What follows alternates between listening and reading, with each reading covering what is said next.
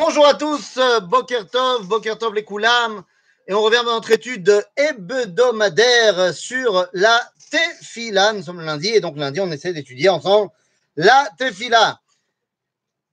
Nous sommes rentrés, ça y est, après maintes introductions, nous sommes rentrés dans les brachot de la Shmone Esrei. Et pendant les deux cours précédents, nous avons étudié la première bracha de la Shmone Esrei. Alors on se rappelle que les trois premières brachot vont avoir un rôle différent de la Esrei, du corpus de la Esrei, à savoir les demandes qu'on va faire envers Dieu. Les trois premières brachot ne sont pas des demandes, ce sont birkot à Shevar, ce sont des brachot où non pas, comme j'avais dit, on passe la pommade, c'est une formule un petit peu provocatrice, mais en fait, on vient tout simplement dire à qui on s'adresse. Dans la première bracha qu'on a évoquée donc ensemble, eh bien pour être plus exact encore, c'est pas seulement qu'on dit euh, de manière générale à qui on s'adresse, mais on vient dans la première bracha justement spécifier et répondre à la question mi. Miata. Tu es qui pour moi, Dieu? Et donc c'est ça qu'on vient répondre dans la première bracha qu'on a évoquée pendant les deux cours précédents. Dans la deuxième bracha, eh bien on vient répondre à une autre question. Si la première bracha répond à mi, eh bien la deuxième bracha répond à ma. C'est-à-dire, qu'est-ce que tu peux me donner? Alors, qu'est-ce que ça veut dire? Eh bien, ça veut dire que maintenant que je sais à qui je m'adresse, ben, qu'est-ce qui est pour moi ce que l'infini peut me donner? D'accord? Et donc, c'est à ça qu'il va falloir euh, répondre dans la deuxième bracha. Alors, allons-y. Ata Gibor. Et là, on commence par du lourd, tout de suite. Alors, la notion de Gibor, on l'avait déjà évoquée dans la première bracha, dans le, dans le concept Gadol, Gibor, Venora. Et on avait expliqué à ce moment-là que Gibor, ça voulait dire celui qui nous ramène d'exil. Mais ça, c'était quand on le mettait dans, le tsem, dans, le, la, dans la triplette, Gadol, Gibor, Venora. Quand il est pris séparément, que veut dire le mot Gibor? Eh bien, comme vous le savez, les amis, Akadosh Baruch se dévoile à nous au travers de sa volonté. Sa volonté, c'est la Torah. Mais dans la Torah, ben, il est évident que tant la Torah écrite que la Torah orale doivent nous dévoiler ses voies à lui. Ce qui veut dire qu'il est tenu, entre guillemets, de respecter sa Torah. Or, eh bien, dans la Mishnah de Pirkei Avot, on nous donne cette phrase incroyable que vous connaissez Ezeu Gibor, Akovesh et Itzro. Qui est le Gibor? Eh bien, c'est celui qui domine son Yetzer, son penchant. Bon, je comprends ça pour moi. Euh, moi, euh, qui a des problèmes, je sais pas, euh, de, colère, de gourmandise, de ce que tu veux. Eh bien, si j'ai des problèmes comme ci, comme ci, comme ça, c'est mon Yetzer. Donc, être Gibor, c'est réussir à ben, vaincre cela. Il n'y a pas de grande chorma et de grande gvoura euh, je sais pas, pour moi par exemple, d'être, euh, comment te dire, j'ai pas vraiment de yetzer d'être. Euh, voilà. Ah, c'est dur quand on parle de soi. Euh, je ne pense pas avoir un grand, grand yetzer d'être la personne la plus rapide du monde. Voilà. Je, je, c'est pas un yetzer pour moi d'être médaille d'or olympique euh, d'athlétisme. Donc, bah, ce n'est pas une grande gvoura pour moi de pas m'entraîner tous les jours. Mais pour Usain Bolt, c'est une grande gvoura c'est pour lui de, de ne pas s'entraîner. C'est bien. Mais tu comprenez, la gvoura, c'est là où il y a un yetzer. S'il n'y a pas de yetzer, il n'y a pas de yetzer. Donc, chez moi, il y a plein de yetzarim, donc je peux être gibor à plein de niveaux. Super. Mais Dieu, Dieu, il y a un endroit où il, est, il y a un yetzer qu'il doit dominer. Qu'est-ce que ça veut dire? Eh bien, les amis, en fait, c'est très simple. Bevadaï, Dieu, il a un yetzer énorme qu'il doit dominer. C'est quoi son yetzer à Dieu? Ben, C'est d'être Dieu. Tout simplement. Le yetzer de Dieu, c'est Dieu. Qu'est-ce que ça veut dire? Ben, Les amis, comprenons bien. Dieu, il est grand comment? Ben, Dieu, il est grand comme ça. Ensof. Infini. Donc, si Dieu, il est infiniment grand, il prend toute la place. Les amis, avant la création du monde, il y avait quoi? Il y avait qui? Ben, Il y avait Dieu. Il était où? Ben, Partout. C'est-à-dire qu'il n'y avait que Dieu. Donc il y a de la place pour rien d'autre s'il y a Dieu. Vous savez, prenons une expérience scientifique euh, de très haut niveau. Je prends un cône, oui, qui a servi de chapeau d'anniversaire de ma fille. Donc, je prends un cône. Ce cône, hop, là, il est plein. Il est plein d'air. Il est plein d'air, bien sûr. Si je veux maintenant y mettre cette gomme dedans, eh bien, je dois pousser l'air, faire sortir le volume d'air correspondant à la gomme pour lui faire de la place. C'est pas shoot Des concepts de physique de base. Donc, ça veut dire quoi? Ça veut dire que si Dieu, il prend toute la place, il y a de place pour rien d'autre. S'il veut qu'il y ait de la place pour quelque chose d'autre, bah, il faut faire de la place. C'est exactement ce qui est marqué dans le début de la Torah. Bereshit bara Elohim et Hashamaim et Haaretz. Alors, je ne rentre pas aujourd'hui sur la compréhension du mot Bereshit, qui évidemment ne veut pas dire au commencement, bien sûr. Toute personne qui pense que Bereshit veut dire au commencement est soit quelqu'un qui ne sait pas lire l'hébreu, soit quelqu'un qui, pire, sait lire l'hébreu et ne comprend pas. Bereshit ne veut pas dire au commencement, mais c'est pas ce qu'on va étudier aujourd'hui. Mais que veut dire le mot bara? Bereshit bara Elohim et Hashamayim et Haaretz. Créé au commencement, qui n'est pas au commencement, Dieu a créé le monde. Et ça veut dire quoi? Bara, voilà, exactement. Bara, c'est, en arabe, on dit bra, ça veut dire dehors. Bara en araméen, ça veut dire bachutz. Mis à l'extérieur, exactement. Tu dis, un fils, ça se dit ben en hébreu, mais bar en araméen, parce que le fils est l'extériorité de ses parents. Donc, effectivement, bar, ça veut dire à l'extérieur. D'ailleurs, en français, on dit ça également. Et oui, le mot exister en français est une conjonction de deux mots. En latin, ex, ist. Dehors, être.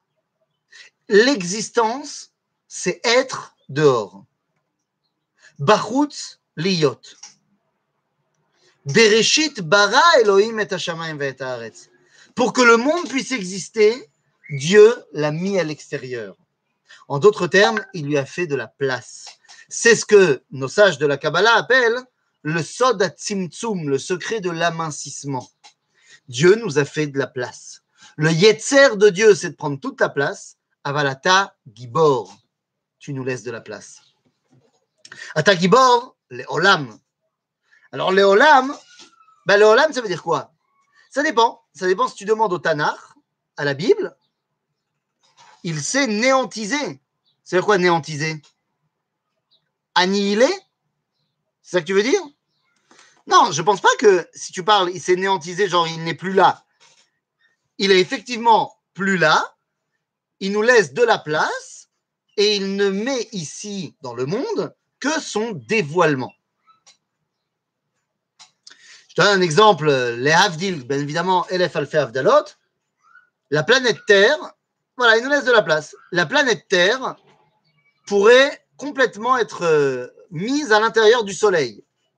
Si le Soleil se met à la place de la Terre, il n'y a plus de place pour la Terre. Donc le Soleil nous a fait de la place. Mais on ressent quand même son dévoilement, à savoir ses rayons, sa chaleur, sa lumière, ce que tu veux. Donc les Avdil, Elef, Elef, Alpha, Avdalot, Kadosh Baruch il a laissé de la place au monde, mais on ressent son dévoilement. Il y a une différence entre le dévoilement et l'essence de la chose. Donc, Ata Gibor, mais Léolam. Et donc, quand on demande au, Talmud, euh, au, au Tanar, Léolam, ça veut dire pour l'éternité. C'est une notion temporelle. Alors que si on demande au Talmud, eh bien, Léolam, ça veut dire le monde, l'univers. C'est une notion spatiale. Donc là, ça veut dire quoi? Eh bien, nous savons bien que la tfila a été écrite Batefer, c'est-à-dire à la croisée des chemins entre la fin de la Bible et le début ben, de l'enseignement oral. Donc, eh c'est les deux. Atagibor le olam. C'est-à-dire que tu nous laisses de la place tant dans l'espace que pour l'éternité. C'est un dévoilement spatio-temporel ou justement un, dévoilement par le fait de l'amincissement, et dans le temps et dans l'espace. Le problème, c'est qu'une fois qu'on a dit que Dieu a fait de la place, on pourrait à tort penser que bah, il, ne se, gère plus. Il voilà, j'ai créé, j'ai fait de la place, maintenant débrouillez-vous. C'était la, le concept du divin dans les philosophes aristotéliciens du XIIe siècle, qui pensaient que si déjà on peut admettre l'idée d'un grand constructeur, bah, une fois qu'il a créé, ça y est, il ne s'occupe plus de ce qui se passe euh, ici-bas. Et c'est pour ça qu'une fois qu'on a dit Atagibor le Olam, on dit Adonai. Adonai, Aleph, Dalet, Nun, Yud. C'est-à-dire la notion de patron. Adon, c'est le maître. Donc on dit Atagibor le Olam, mais tu restes quand même Adonai. Tu restes quand même mon patron. Ok, maintenant que j'ai dit ça, euh, euh, on a dit, il faut que je sache qu'est-ce que tu peux me donner. Eh bien, vous allez voir qu'il y a dans cette bracha une dimension qui revient souvent. Alors, je vais lire vite fait la bracha. Vous allez me dire si vous trouvez une dimension qui revient souvent. Donc, Ata Gibor Olam Adonai, Mechayem etim Ata Rav Shia, Moridatal, Meshiva Ruach, Morida Geshem en hiver, Mechayem Bechesed, Mechayem etim, Berachamim Rabim, Somech Noflim, Verofe Cholim, Matir ומקיים אמונתו לשני עפר, מי כמוך בעל גבורות, ומידו מלך, מלך ממית ומחיה, ומצמיח ישועה ונאמרת להחיות מתים, ברוך אתה השם מחיה המתים. Est-ce que par hasard, il y aurait un concept qui revient souvent dans la bracha Évidemment, vous avez compris, Triat Ametim, bien sûr. Et c'est ça, le concept de référence. Qu'est-ce que Dieu peut me donner Par excellence La vie. Voilà, je vais demander plein de choses dans la, dans la Mais d'abord et avant tout, il faut que je sache que toutes ces choses que je vais demander ne sont que des nixeret, des, des dérivés de la vie. En d'autres termes, qu'est-ce que tu peux me donner, Dieu La vie? Et vous allez voir que puisque ce terme revient souvent, eh bien, ça veut dire qu'il a également plusieurs significations. Alors allons-y. Mechayim etim ata, Rav Leoshia. Pourtant, il n'en est fait aucune promesse dans la Torah. De quoi? De donner la vie? Ben, On n'a pas besoin qu'il y ait une promesse dans la Torah. Il nous donne la vie. Je te rappelle que s'il y a Torah, c'est qu'il y a des gens pour recevoir la Torah. S'il y a des gens pour recevoir la Torah, c'est que Dieu leur a donné la vie. C'est-à-dire que je n'ai pas besoin que Dieu me promette qu'il me donne la vie. Ouvda, il me donne la vie. OK? Maintenant, ce n'est pas que moi c'est le monde entier. Vous savez, il y a aujourd'hui deux théories euh, euh, scientifiques qui s'opposent. Est-ce que le monde, l'univers, est en euh, augmentation constante? Ah, Attends, justement, on va voir. On va voir. Est-ce que le monde est en augmentation constante? OK? Ou est-ce qu'on est adepte de la théorie de l'entropie qui dit qu'à un moment donné, tout va s'effondrer sur lui-même et tout va partir en live.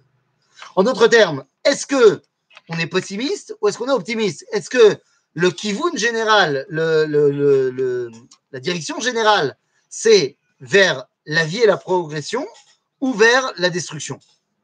Ben, En fait, ce débat scientifique est d'abord un, une marloquette entre nos sages, entre Rabbi Eliezer et Rabbi Yoshua. Sur quoi? Eh bien, nous dit le Talmud que Yecheskel a Navi, enfin, c'est pas le Talmud, dans le livre de Yecheskel, chapitre 36 et 37, on voit que Yecheskel va ressusciter des morts. Maintenant, le Talmud va se disputer de savoir, ok, ces morts sont, relevés, ils ne sont pas restés très longtemps, ils ont chanté, ils sont retombés. Mais qu'est-ce qu'ils ont chanté? C'est là la grande marloquette entre Rabbi Eliezer et Rabbi Yoshua. Pour Rabbi Eliezer, ces morts ont dit Hachem memit betzedek ou mechaye, euh, bedin, ou berachamim.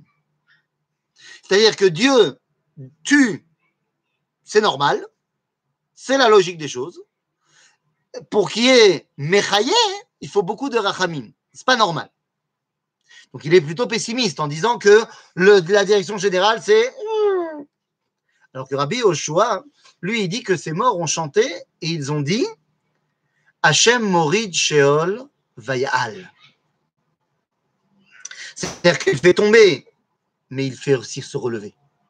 Comme une espèce de grosse bouée que tu, tu appuies une pression pour la faire tomber dans l'eau, tu la maintiens au fond de la piscine, mais lorsque tu lâches, bah, sa direction générale, c'est de remonter. Donc, qui a raison? Rabbi Eliezer, Rabbi Yoshua Eh bien, il semblerait que Rabbi Eliezer, le maral de Prague, dit que c'est Rabbi Eliezer qui a raison. C'est-à-dire, qu'est-ce que cela veut dire?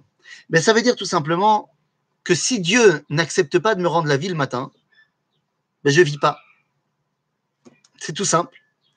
C'est-à-dire que non, ce n'est pas naturel de se réveiller le matin. Oui, il y a plein d'éléments euh, physiologiques qui font que je me réveille, que mon corps il marche bien. Mais au final, il faut quand même que Dieu me rende ma neshama, sinon je ne me réveille pas. Et c'est ce que Rabbi Chaim de Vologine explique dans le Nefesh HaChaim, dans la deuxième partie, sur la tfila, lorsqu'il dit on a un problème parce qu'il y a marqué dans les brachot du schéma hein, que Akadosh Baruch mechadesh bechol yom tamid maase bereshit, qu'il renouvelle chaque jour les actes de la création. Pourtant, on sait bien dans la Torah que le septième jour, il a arrêté. Donc, qu'est-ce que ça veut dire? Eh bien, nous dit Rabbi Chaim de Vologine qu'en fait, ça veut tout simplement dire que chaque jour, il remet sa volonté qui est le monde. Parce que s'il enlève sa volonté, pouf, le monde n'existe plus. La vie n'existe plus. En d'autres termes, tant qu'il y a la vie, c'est que Dieu donne la vie. Si Dieu ne veut pas donner la vie, il n'y a pas la vie. C'est-à-dire, c'est pas si Dieu il décide de m'enlever la vie, bah, petit à petit, je vais décliner. Non. Si Dieu décide de m'enlever la vie, pouf, je suis plus là. Pouf. Aujourd'hui, dans, dans euh, les films de science-fiction, on pourrait parler de ça facilement. On dit en fait, c'est quoi la vie? C'est tout simplement euh, lorsqu'il y a une connexion atomique, lorsqu'il y a de la chaleur, de l'énergie, alors les choses bougent.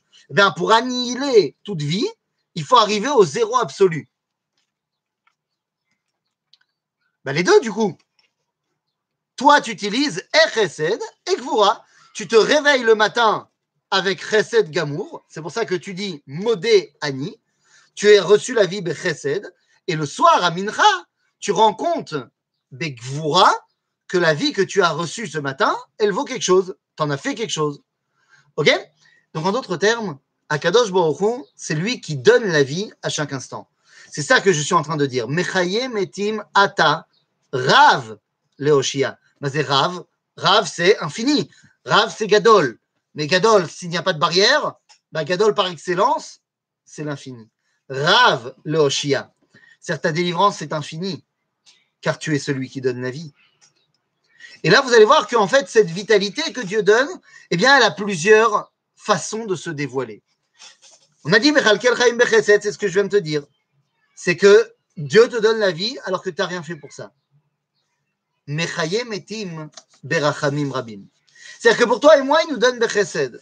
Mais il y a des gens pour qui, ou mechaye otam, mais berachamim. C'est-à-dire qu'il y a des gens qui ont besoin de beaucoup de rachamim pour vivre. On a dit, c'est quoi rachamim? Rachamim, c'est lorsque Dieu donne le temps. On avait expliqué ça dans les premiers cours. Donc, lorsque Dieu me donne le temps, alors, ben, je vais avoir le temps d'y arriver. À être quoi? À mériter ma vie. C'est qui ces gens dont on fait référence lorsqu'on dit bah, Berachamim Rabim, que j'ai besoin de beaucoup de Rachamim pour qu'ils vivent? Eh bien, il s'agit des Rechaim.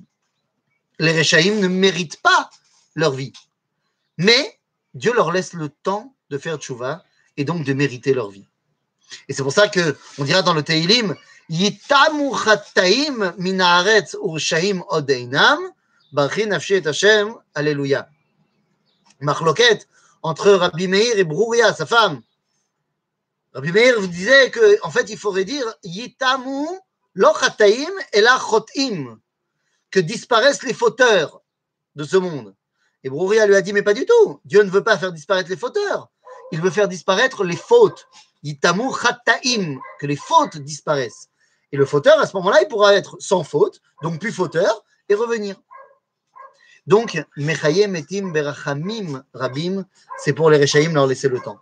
Somer Noflim, Verofe Cholim, ou Matir Asurim. À chaque fois, il s'agit de brisures dans les forces de vie. Noflim, Somer Noflim, à Nefulim, c'est au niveau là-dedans. Somer anoflim. Il relève ceux qui sont tombés moralement. Vérofé cholim. C'est ceux qui ont perdu la force de vie au niveau de la santé. Ou matir asurim et qui libère les euh, prisonniers, c'est ceux que d'extérieur on a empêché d'exprimer leur vitalité. Donc à tous les niveaux, Akadosh Baruch donne la vie. Ou mekayem emunato liishene afar.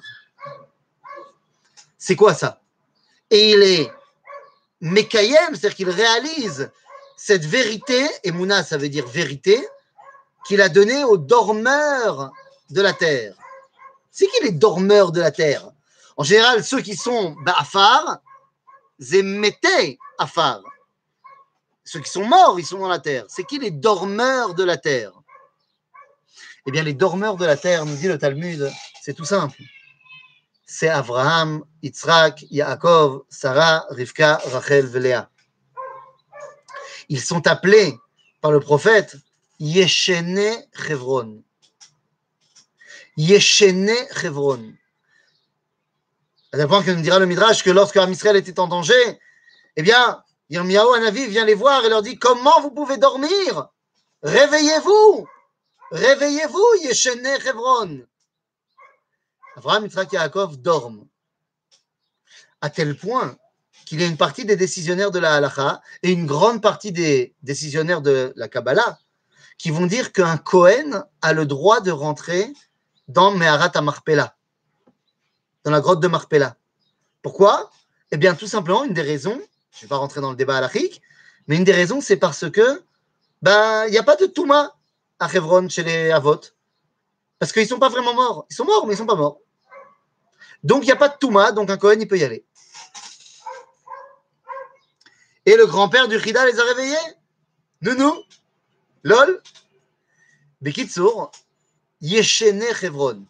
À tel point que, semble-t-il, Kacha Masoret, que si on arrivait à aller jusqu'en dessous de la Mehara Mamash, jusqu'au à l'endroit où bah, sont entreposés Avraham, Yitzhak Yaakov, Sarah, Rivka et eh bien, on verrait là-bas euh, des vieillards qui font dodo.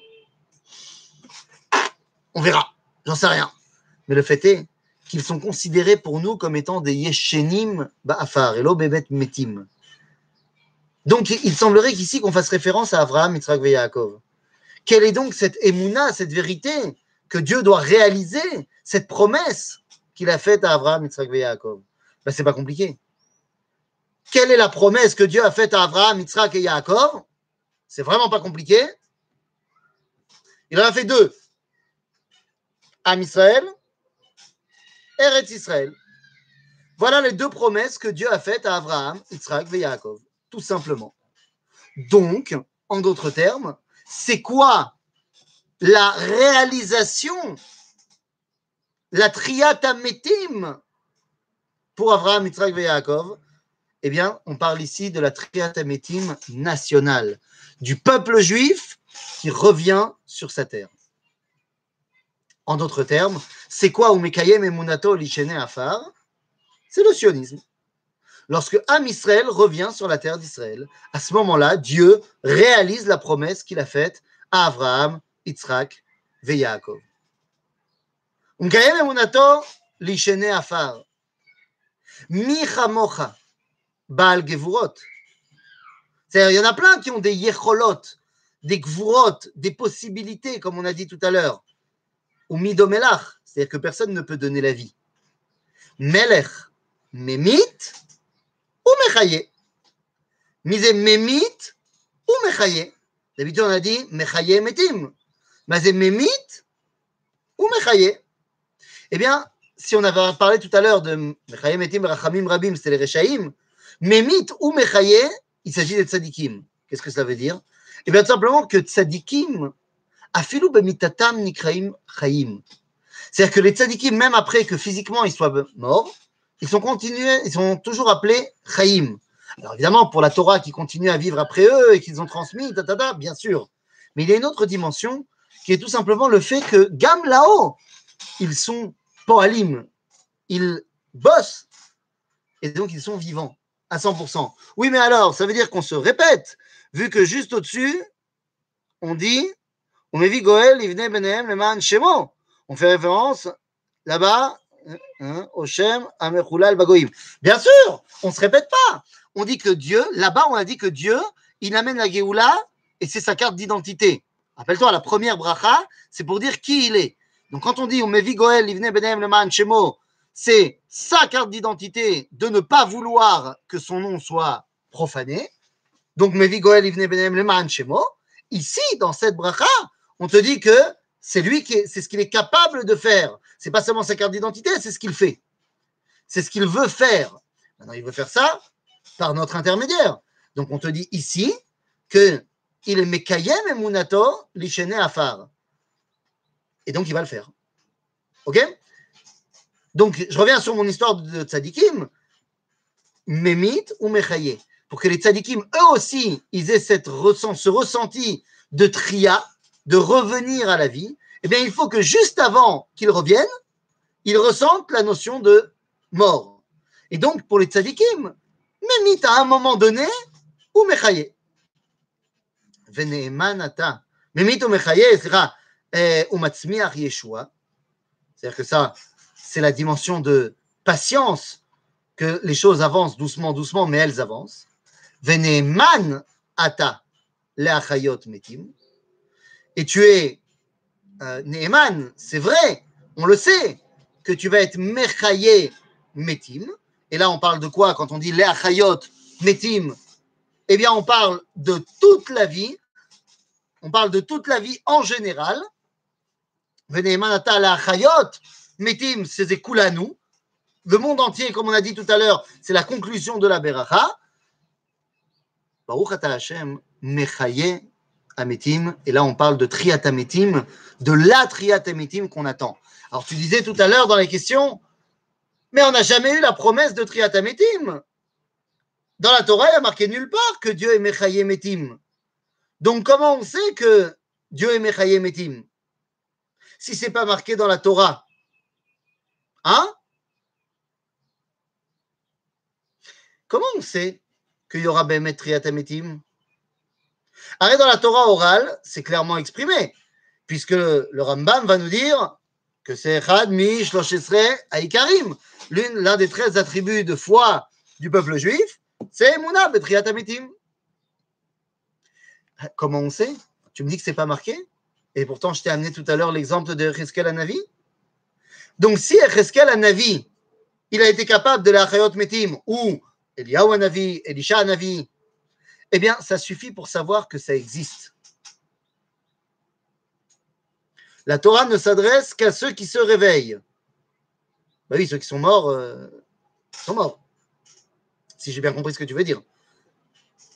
Donc, le fait que la Torah nous montre qu'il y a des gens qui ont ressuscité, eh bien, ça suffit pour savoir que bah, la promesse qu'un jour viendra où triatametim, c'est-à-dire où la mort ne sera plus comprise comme étant la fin du pasouk, et là, la vie sera la fin du pasouk, alors bah, c'est tout simplement la réalisation de la compréhension que Bereshit bara Elohim et Hashamayim va Comment est-ce possible que si c'est Dieu qui crée le monde, que Dieu qui est le pourvoyeur de vie, c'est lui qui donne la vie, eh bien, il est impossible que la mort gagne.